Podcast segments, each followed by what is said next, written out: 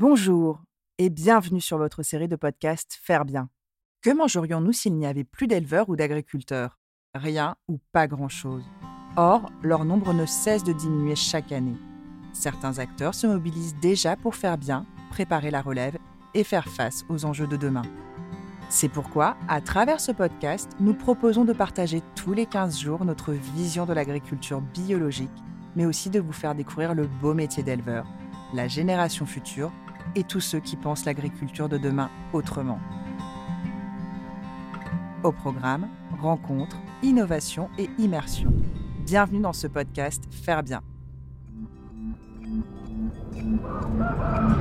Une des particularités, oui, c'est qu'on a une ferme bio et à côté de ça, on a aussi une activité de tourisme gérée par mon papa. Le bio, c'est quand même beaucoup axé sur le pâturage. C'est une place forte qui a été donnée par Guillaume le Conquérant à ses vassals. La ferme a été achetée en 1930 par mon arrière-grand-mère. Ça fera 100 ans, dans 8 ans. On est sur le site à faire du lait. Ma maman euh, ne travaillait pas sur l'exploitation, elle était infirmière.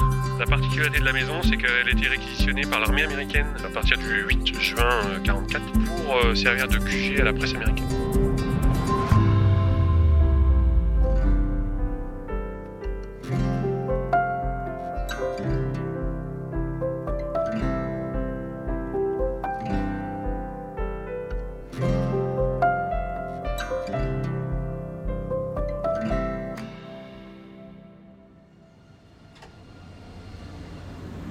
Bonjour et bienvenue dans ce nouvel épisode de Faire Bien. Vous l'avez compris, pour cette quatrième saison, il y a beaucoup de nouveautés. Et en voici une autre. Nous avons décidé de nous intéresser à l'écosystème de nos campagnes, c'est-à-dire aux agriculteurs qui, en plus d'exercer leur beau métier, s'investissent dans leur village, la vie de celui-ci ou la conservation du patrimoine. Aujourd'hui, nous nous rendons à une vingtaine de kilomètres de Bayeux, au château de Vouilly, un lieu chargé d'histoire nous allons rencontrer Guillaume Hamel, éleveur laitier bio, évidemment, mais dont l'habitation est également une chambre d'hôte. Une rencontre pleine d'anecdotes et riche d'histoires familiales.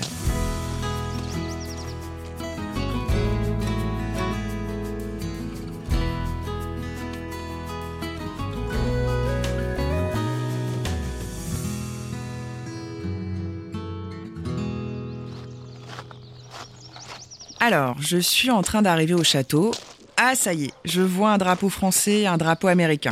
Un vrai château, tout simplement. Là, je suis tout de suite dans le bain. Je suis accueillie par Lucky. Bon, c'est normalement un chien de garde, mais elle est visiblement plus friande de caresses. Ah, voilà Guillaume. Bonjour, Bonjour. enchanté. Beryl. Pas eu mal à trouver? Non, ça va, parfait. GPS impeccable. J'ai trouvé tout de suite. Et j'ai de la chance, il fait beau. Temps magnifique. Toujours beau, vraiment. Alors peut-être, mais ça veut pas dire pour autant qu'il fait chaud.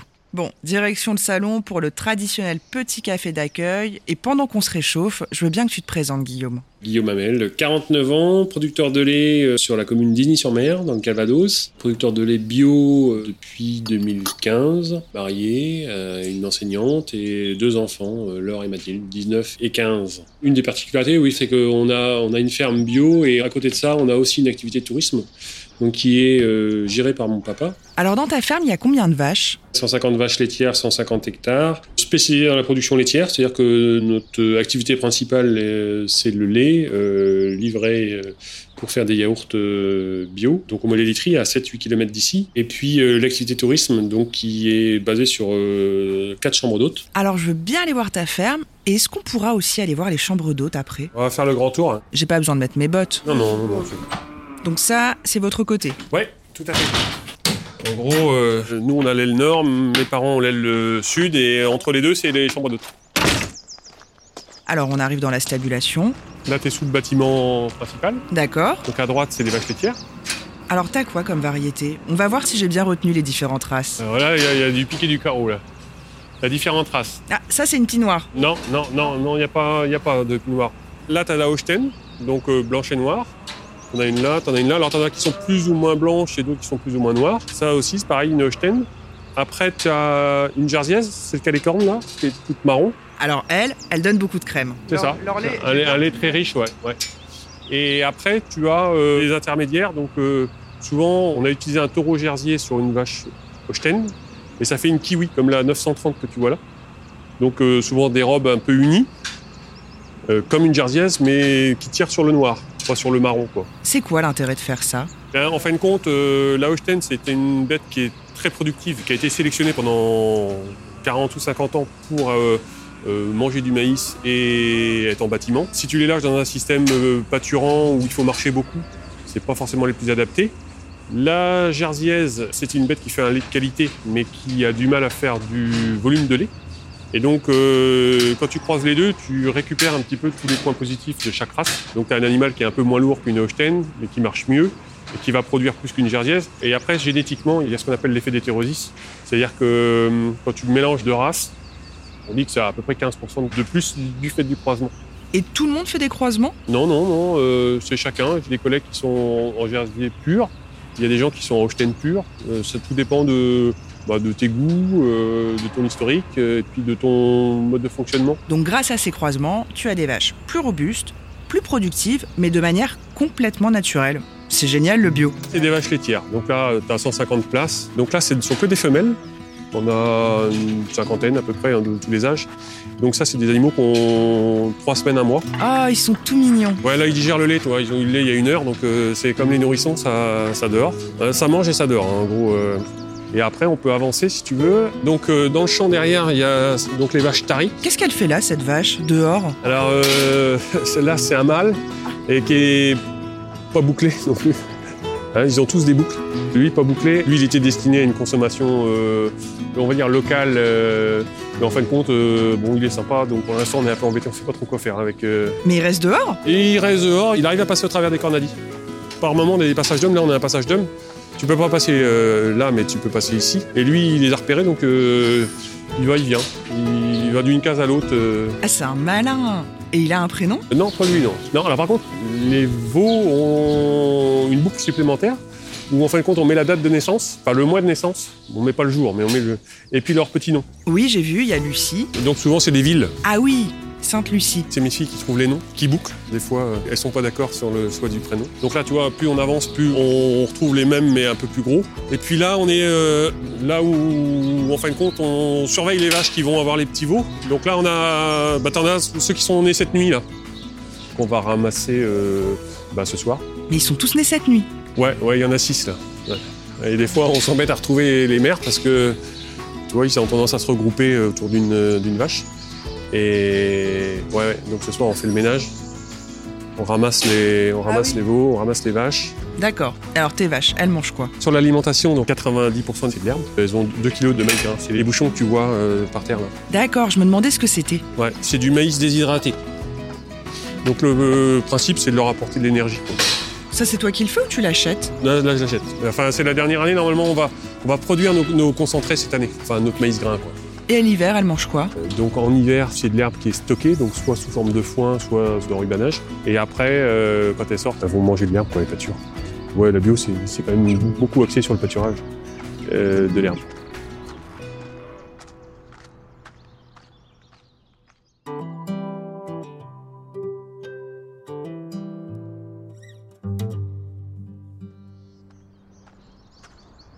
Alors, la clé du bio, c'est vraiment ça, des vaches qui mangent de l'herbe le plus possible. D'ailleurs, toi, tu es passé quand en bio? Suis passé en 2015. Ça m'a commencé à me trotter dans le carafon à partir de 2013-2014. Et on est allé en Angleterre avec euh, la Chambre d'agriculture. Parce qu'on avait quand même une exploitation qui était relativement importante en termes de taille. Donc on, on avait des gens qu'on nourrissait euh, dans le cadre du conventionnel, qui voyaient d'un mauvais œil le passage en bio. Pourquoi? Bah parce qu'en fin de compte, euh, à partir du moment où tu deviens autonome, tu fais plus travailler ces gens-là. C'est un des problèmes qu'on peut avoir dans la profession quand même, c'est que la profession elle est coupée un petit peu en deux. Il y a, il y a les gens qui sont en bio et puis euh, puis il y a les autres. Bon, en tout cas, ça ne t'a pas découragé et au final, ton passage en bio s'est fait sans souci. Mais il y a une chose dont on n'a pas parlé, c'est ta maison. Alors, exceptionnellement, c'est toi qui vas la décrire. Donc ça c'est une zone de marée. Là, tu as une zone de 2000 hectares. Avant, comme la mer remontait jusque-là, nos amis les Anglais euh, avaient tendance à venir, euh, enfin, euh, Anglais et avant Vikings, ils venaient sur cette zone-là. Donc, en fait, on a plein de places fortes tout autour du marais. Autour du marais, cette zone-là, il y avait vraiment des fermes fortifiées, des châteaux. Nous, euh, l'emplacement, on pense que c'est déjà l'an 1000. C'est une place forte qui a été donnée euh, par Guillaume le Conquérant à un de ses donc un de ses vassals, euh, qui est allé avec lui à la bataille d'Hastings. Quand il est revenu, ils avaient le droit à un, un bloc de terre et Un château en cadeau, c'est pas mal. avec l'idée quand même de, de fortifier. Donc c'était en bois. Donc voilà, et après ça a évolué avec le temps. 14e, on avait une place forte, donc une cour fermée. Tu vois le grand bâtiment qui est à droite. Celui-là Ouais, c'est ça. Donc tu avais le même là à l'entrée, avec un pont-levis. Incroyable, on a des vraies douves. Ouais. Là, on a des douves qui font le tour de la maison. On a fait euh, avec un étang derrière et après ça va l'eau donc c'est un ruisseau qui passe euh, donc c'est une eau courante, c'est pas une eau stagnante. Et ouais, ouais, on a des poissons dans les douves. euh, on a des, des gardons, on a des, des anguilles. À partir du à la 16e, ils ont commencé à se dire euh, bon, euh, ça a plus forcément de vocation euh, défensive, euh, donc ça restait quand même des châteaux, mais euh, ils ont ouvert, donc ils ont abandonné ce qui était euh, plein sud pour faire entrer la lumière. Donc euh, ils ont cassé ça, ils ont récupéré les pierres pour euh, faire un parc à la française, une orangerie, et puis euh, ils ont fait des ouvertures, c'est-à-dire que les fenêtres, euh, c'est plus 18e, on va dire, alors qu'avant c'était quand même... euh, bah, ils n'avaient pas accès au, au verre, donc euh, Oui. c'est des toutes petites ouvertures, Des des, meurtrières, etc. Voilà. Donc là, on est euh, sur la physionomie qu'avait la maison euh, 1850. quoi. Et donc là, le, donc le parc à la française, qui, a été, bah, qui était un parc à la française de 1850 à, ouais, je pense, 1900, comme ça. Après, euh, après c'était un champ à vaches. C'est, là que mon père mettait ses vaches pour euh, bah, les vaches qu'elle véler. Tu il avait sa chambre donnée sur le, donc il avait un projecteur et il n'avait pas besoin de se lever.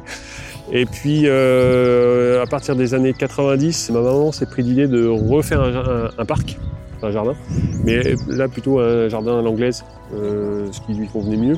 Et donc elle a fait ça pendant 30 ans. C'est le jardin de Marie-Jo, c'est ça? Ouais, bah tu vois, ouais, je dis que ouais, c'est 89 en réalité.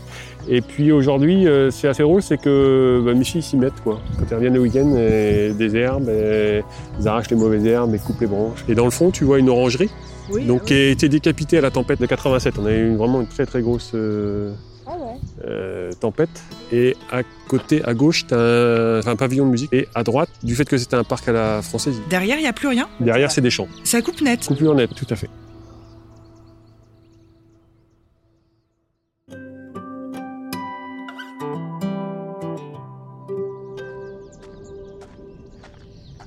Tout cas, les gens qui viennent là, ils doivent être vraiment heureux. C'est très très calme, on entend les oiseaux, on est bien. Ce qu'ils apprécient, c'est le calme. Ah, je comprends, moi je me vois bien avec un bon livre dans le jardin. C'est magnifique en tout cas. Et alors, cette ferme, elle est depuis combien de temps dans ta famille? La ferme a été achetée euh, en 1930 par mon arrière-grand-mère, suite en fin de compte au crack de 29. quoi. La crise a mis du temps à arriver en Europe parce que les choses allaient moins vite, mais les gens ont été impactés. Et hum, la maison valait rien. Euh, en fin de compte, la seule chose qui valait de l'argent, c'était encore le foncier, la terre. Et les gens n'arrivaient plus à, payer leurs factures. Donc, euh, c'était un célibataire en plus, qui n'avait pas de- d'enfants. Donc, il a, il a vendu. Et ils ont acheté la maison euh, en 1930. Et puis, bah, ils sont partis dans la production laitière. Donc, oui, effectivement, ça fera 100 ans dans, dans 8 ans qu'on est sur le site et à faire du lait, quoi. Alors, un siècle de lait et 40 ans d'une activité d'hébergement. Et euh, activité tourisme depuis euh, 1981. Parce qu'à l'époque, euh, ma maman euh, ne travaillait pas sur l'exploitation, elle était infirmière. Et elle en a eu un petit peu marre. Et donc, euh, elle a décidé de revenir euh, sur l'exploitation. Et en fin de compte, euh, c'est là qu'ils se sont lancés dans l'activité de tourisme en ouvrant euh, le premier gîte. euh. Et alors, ce château, il a déjà une histoire bien chargée, mais en plus, il s'y est passé des choses incroyables. La particularité de la maison, c'est qu'elle a été réquisitionnée par l'armée américaine à partir du 7-8 juin 1944 pour euh, servir de QG à la presse américaine.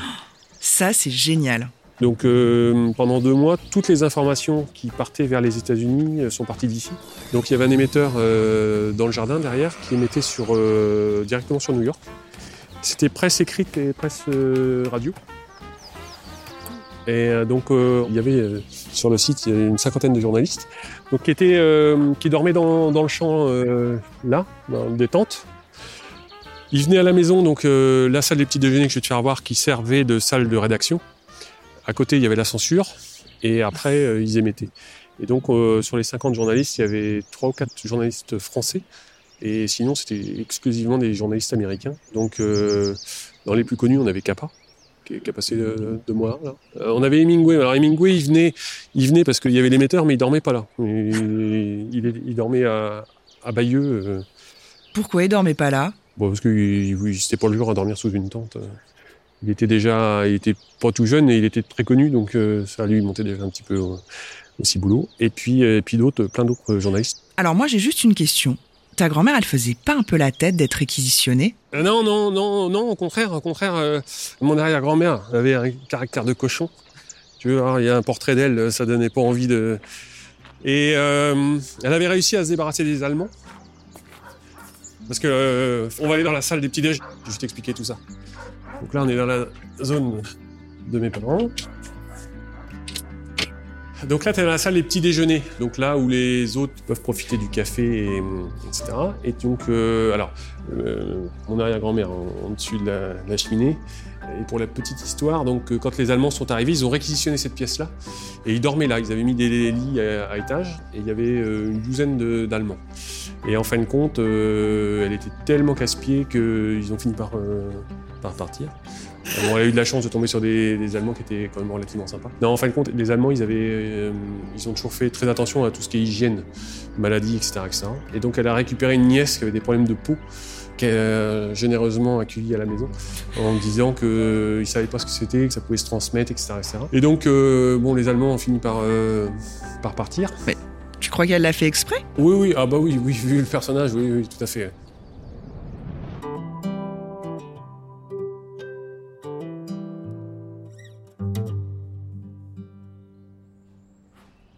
Alors, outre le portrait de ton arrière-grand-mère et d'autres personnes, je vois une immense photo. Je la décris un peu. On voit des hommes qui sont assis chacun à une table et qui écrivent. Ils écrivent les articles de presse qui seront envoyés à New York et lus par tous les Américains. Par contre, je vois effectivement qu'il n'y a pas beaucoup de photos d'époque. Pourquoi? La problématique qu'on a ici, c'est qu'il y a très très peu de photos, parce qu'en fin de compte, il y avait une censure qui était assez importante, et les photographes n'avaient pas le droit de divulguer les images de là où était le camp de presse, pour des raisons de sécurité. Et donc, euh, on a très très peu de photos. Donc ça, on a retrouvé une photo effectivement d'époque, on en a deux, c'est quand même assez rare, donc euh, qui est placée là où est placé le, le plan, en fin de compte.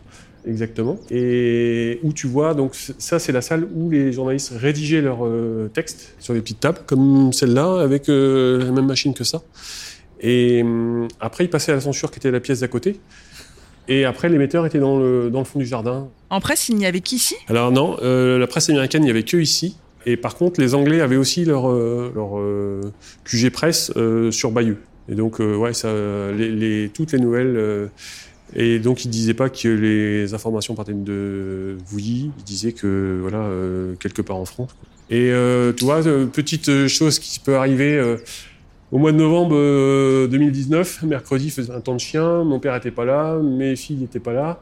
Et euh, j'ai un petit bus euh, qui arrive à l'improviste comme ça. Les gens euh, frappent à la porte euh, et puis c'était fermé. Ils remontent dans le bus et j'a- j'arrive à ce moment-là.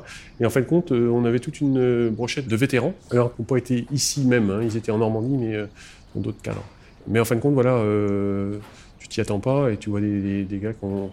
bah, tu vois les âges, hein, euh, 98, euh, 99, 101, 100, euh, qui étaient médecins et, qui étaient donc en excursion avec un guide sur tous les sites euh, importants du, du débarquement. quoi. Ah oui, c'est génial, je vois tous les âges là. Donc là, c'était la, donc la, la salle de censure. Et maintenant, c'est une salle de billard. Alors maintenant, on va voir les chambres. Ça sent bon, ça sent la cire. Ouais, ouais, j'adore cette odeur. Donc là, c'est une des chambres. Alors le chauffage n'est pas mis, hein, donc c'est pas très chaud. J'adore. C'est d'origine le parquet? Ouais, ouais, c'est des euh, parquets d'origine, ouais. Ouais, alors ça, les femmes de ménage, quand t'as des gens qui arrivent avec des valises à roulettes euh, et qui font pas forcément gaffe, euh, des fois, elles, elles sont pas toujours très contentes, mais euh, ouais, ouais, non, c'est c'est sympa.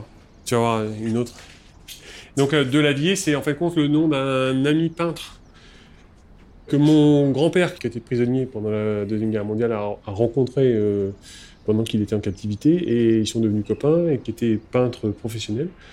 Et donc, euh, quand il venait là en séjour, mais il dormait dans cette chambre-là. Donc, euh, du coup, quand ils ont cherché un nom à la chambre, ils se sont dit, euh, on va l'appeler du nom du peintre. Et la fameuse armoire normande. Alors, elle a apparemment hébergé des reliques. C'est-à-dire? Là, tu vois.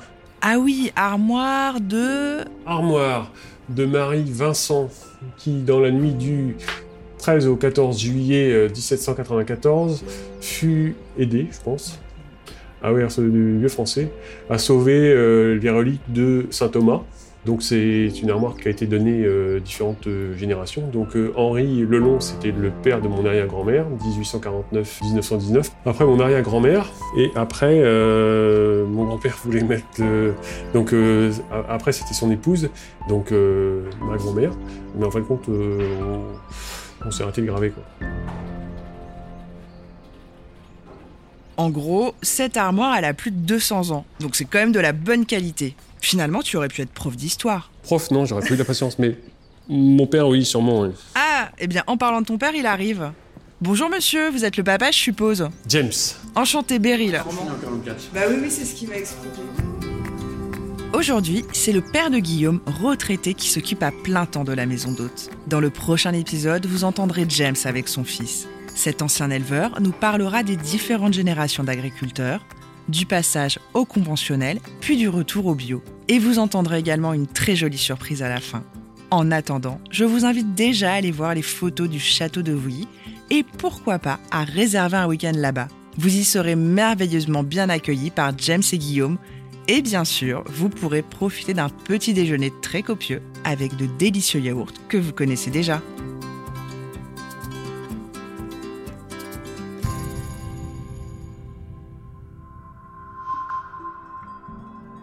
Vous avez aimé ce podcast? N'hésitez pas à nous laisser un like ou un commentaire sur votre plateforme préférée. Et pour ne manquer aucun épisode, abonnez-vous. À bientôt